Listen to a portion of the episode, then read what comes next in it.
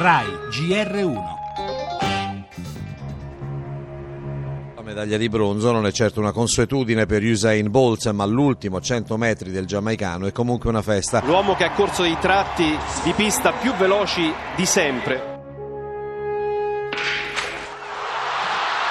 Gran partenza di Coleman, Usain Bolt è lì.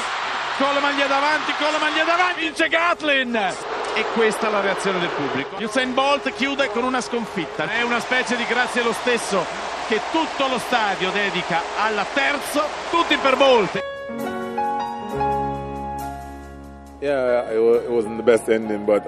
Non è la conclusione che sognavo, ma sono comunque contento di chiudere la carriera qui a Londra. Non si può essere tristi di fronte al calore e all'affetto di un pubblico così.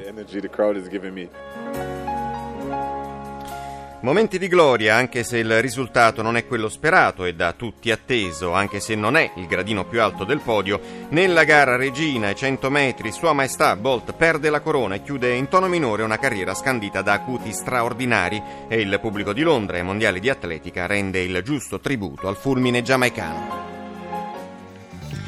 Libia in azione contro gli scafisti, riportati indietro cinque barconi, tra le centinaia in fuga anche tanti bambini a Tripoli bruciate bandiere del nostro paese. Intanto diventa un caso la presa di posizione della sindaca PD di Codigoro, più tasse a chi ospita immigrati. La GR1 l'ha intervistata.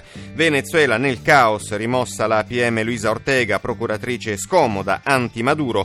Tensione Corea del Nord, dopo che gli Stati Uniti hanno minacciato una guerra preventiva, arriva la risposta di Pyongyang, pronti, hanno fatto sapere, a trasformare l'America in un mare di fuoco. In Italia, con le presunte tangenti nella Consip, l'autorità anticorruzione conferma un accordo tra aziende per spartirsi miliardi di appalti. Infine parleremo anche di turismo in Italia con la nostra inchiesta in tanti in cerca di nuove esperienze.